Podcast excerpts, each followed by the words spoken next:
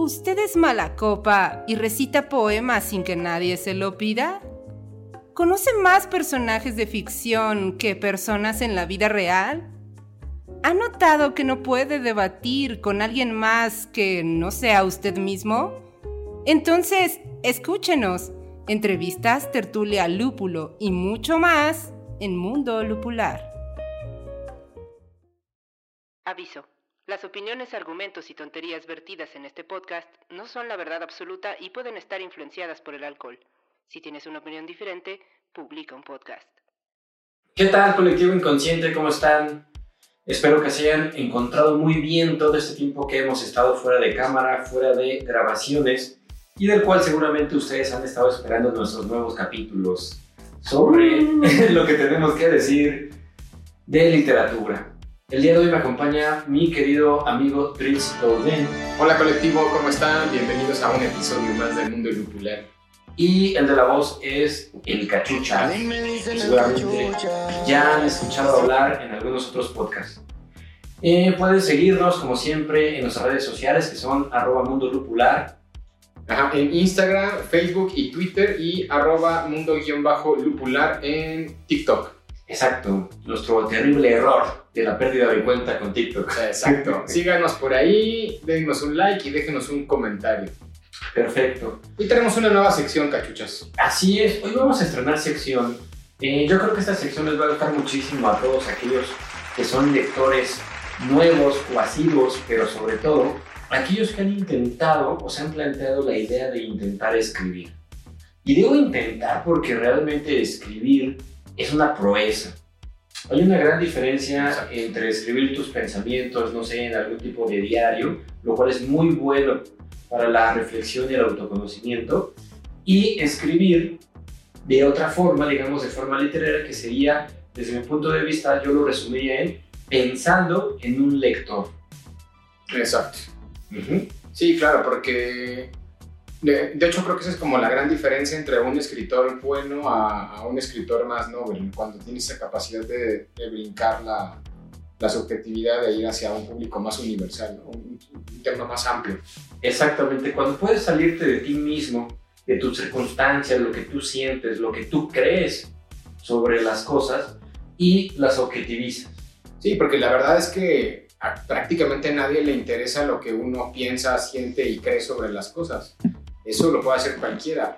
Y pues, perdón, pero a veces no somos alguien tan interesante como para que lo que a nosotros nos importa pues pueda ser de interés general, ¿estamos de acuerdo? Y no siempre tenemos la verdad, nadie la tiene, pero unos menos que otros. Entonces, lo que el, el, secreto para ser un buen escritor es salirse del sí, del sí mismo y convertirse, como decías, cachuchos en un objeto. Exactamente. Y de eso vamos a hablar precisamente en esta sección a lo largo de diferentes capítulos, de cuáles son las técnicas de la teoría de la literatura.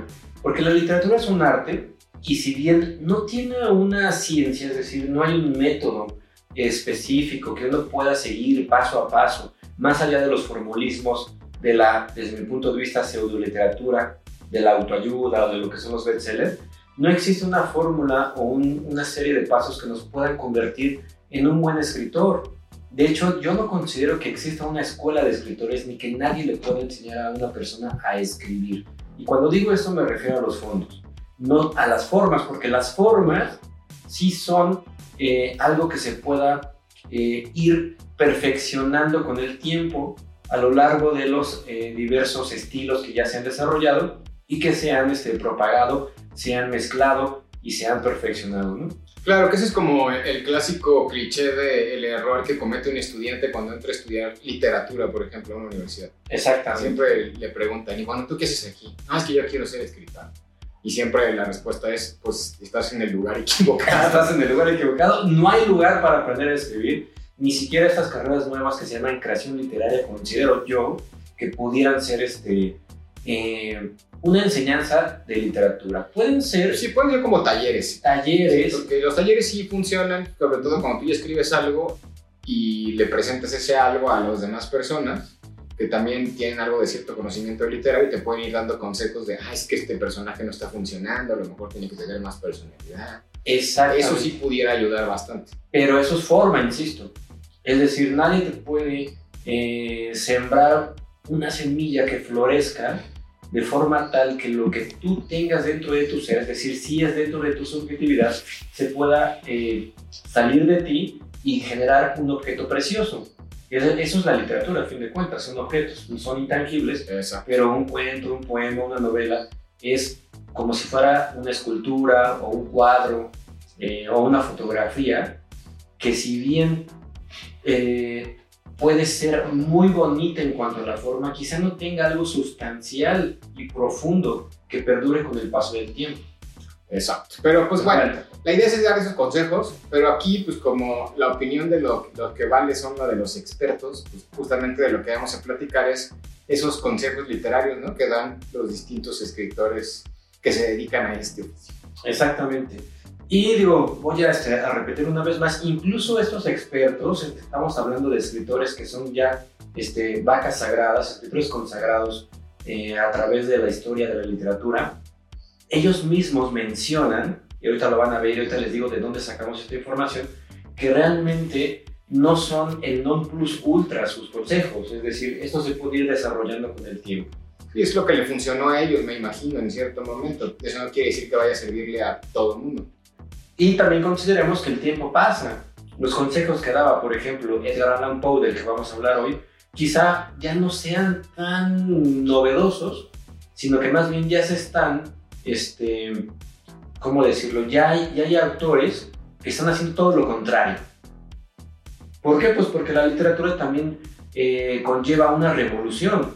Sí, un romper con los, un romper con los establecidos, con, con los, los cánones, con el status quo, con el canon, y se están buscando formas de reinventarse, que también es muy válido. Exactamente.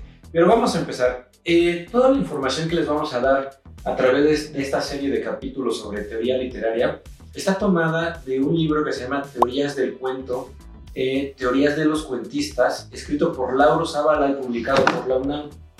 Esa, ah, Lauro Zavala, si no recuerdo mal, es, un, es uno de los grandes este, intelectuales y teóricos que existen en, México, relacionados con teoría literaria y creo que también con teoría cinematográfica.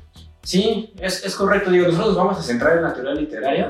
Este, es un compendio, el primer tomo de Lauro Zavala son cinco tomos. El primer tomo es un compendio de las opiniones, críticas, consejos, divagaciones o elucubraciones de cuentistas famosos sobre el oficio de escribir o el arte de escribir. Y hago la diferencia, ¿eh? porque los mismos autores eh, marcan muy bien estas dos este, pues, estadios, ¿no? Una cosa es el oficio de escribir, la otra cosa es el arte de escribir. Pero bueno, vamos a entrar en, en detalles. Vamos a analizar lo que nos decía Edgar Allan Poe. Vamos a empezar por él, porque lo que es el método, el cuento moderno, perdón, se establece en 1842 y se, es, está basado, o sea, lo que es un cuento moderno, digamos, lo que la literatura considera el cuento moderno, está basado en Edgar Allan Poe y en Anton Chekhov. Ok, ajá. En 1842 y a partir de ahí se establece la teoría del cuento. ¿Qué es un cuento, Luis? A diferencia de una novela, a diferencia de un poema, a diferencia de una epopeya, no sé. Podríamos decir que un cuento es un relato corto que pues tiene o sea, que cumple con una estructura y que tiene un tópico que se cierra, ¿no? Ya, ya lo decía, creo que era Cortázar. No sé si te acuerdas esa frase célebre de Cortázar que era algo así como, que la, mientras que la novela es un, lo compara con un asalto de box. Ah, sí, O sea, mientras que la novela es una pelea a 12 rounds, el, el cuento tiene que terminar siempre por no, knockout. O sea, es un tópico, generalmente hay un personaje principal, una sola idea sobre la que se genera la, la historia y a partir de ahí es, sí, o sea, solamente hay un solo, sí, eso es solo un tópico central, digamos. Exactamente. Y la estructura clásica del cuento es un inicio, una este, cúspide o una, este, ¿cómo le llaman? Un clímax y un desenlace. Pero lo que decías ahorita de knockout, vamos a centrarnos en eso, porque precisamente este, Edgar Allan Poe lo primero que nos dice es que un cuento debe de tener una unidad de impresión. Esto quiere decir, escribe Edgar Allan Poe, que un cuento, según él, debe de ser leído de una sola sentada.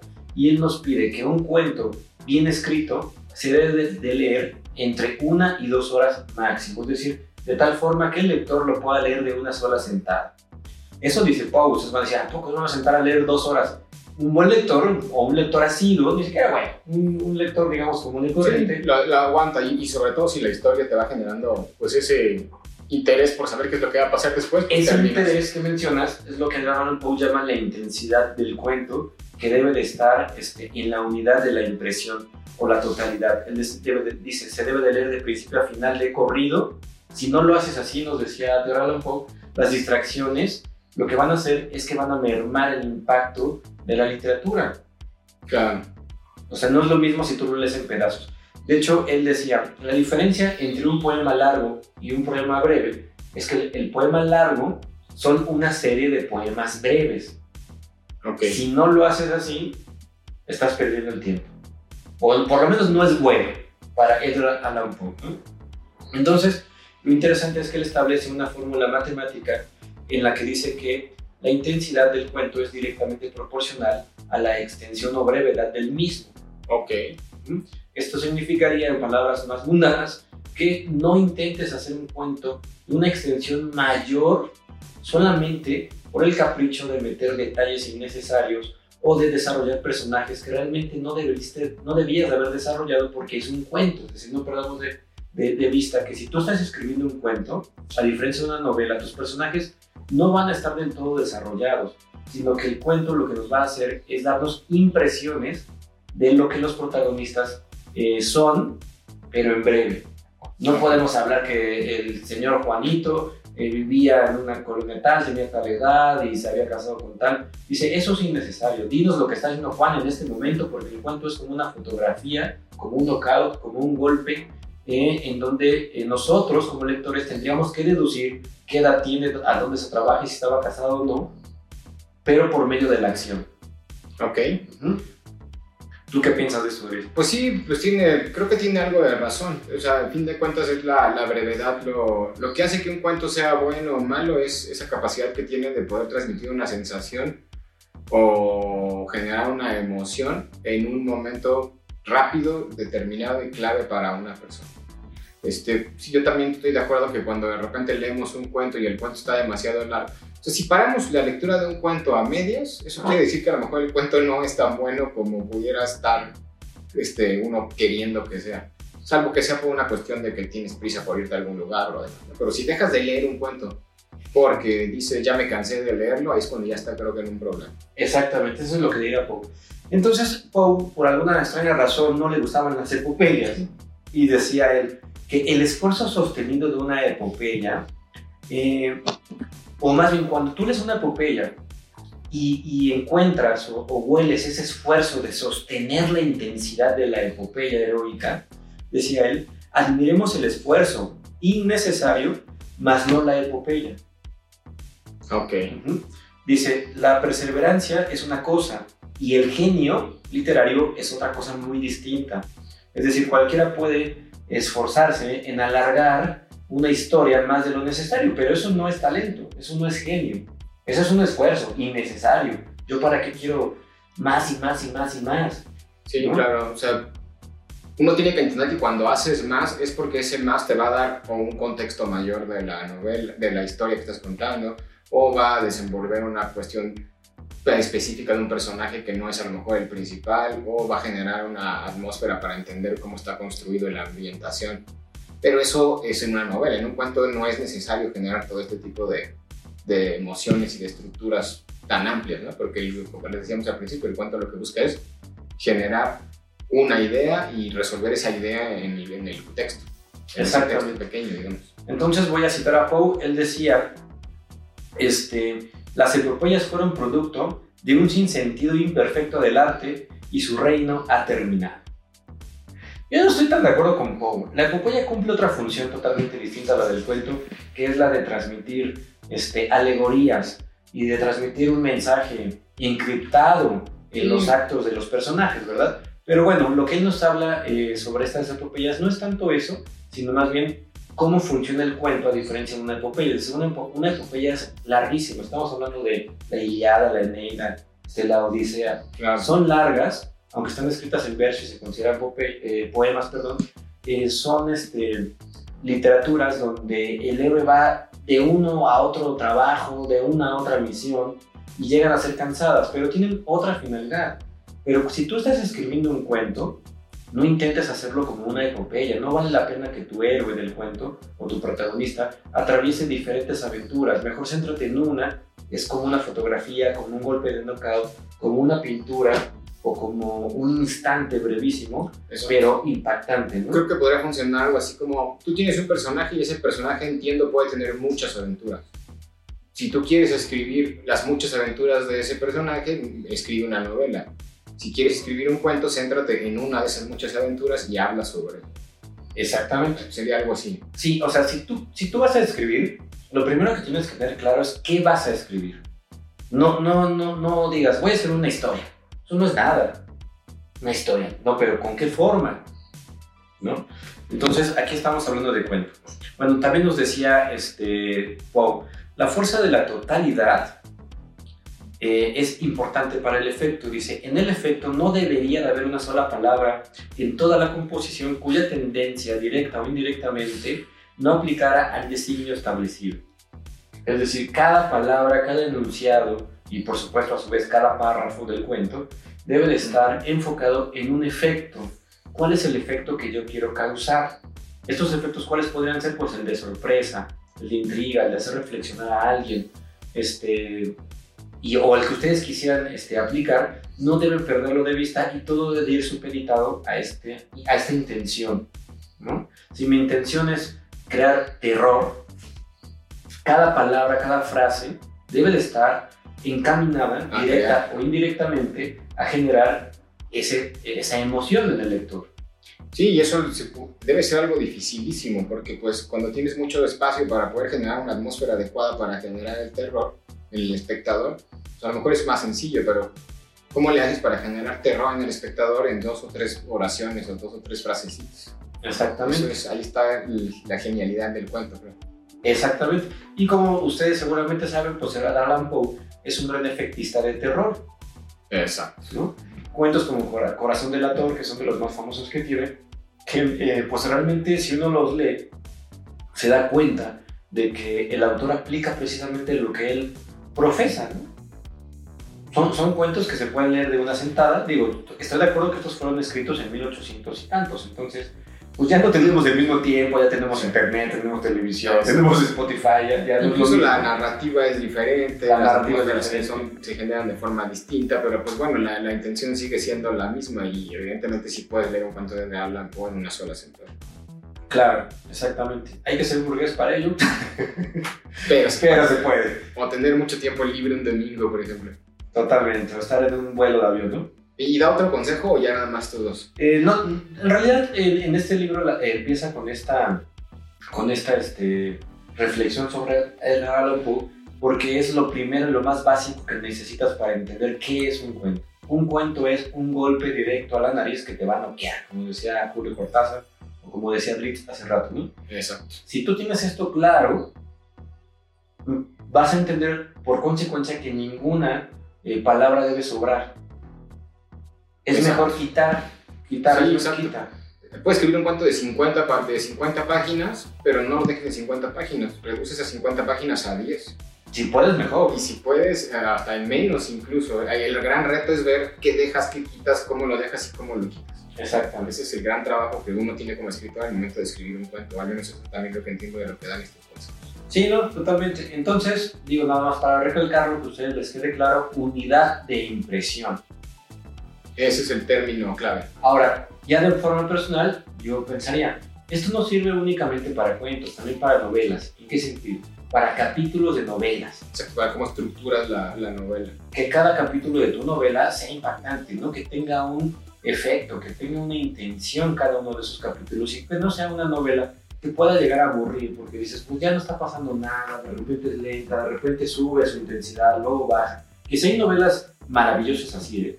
Pero bueno, si ustedes quieren escribir y se están dedicando a esto, tienen la intención de hacerlo, pues empiecen con el pie derecho, ¿no? Que hay unos, algunos consejos de Alan Poe. Pues muy bien, ¿Mm? pues vamos. Pues listo, ya aprendieron algo, espero. Unidad de impresión. Unidad de impresión.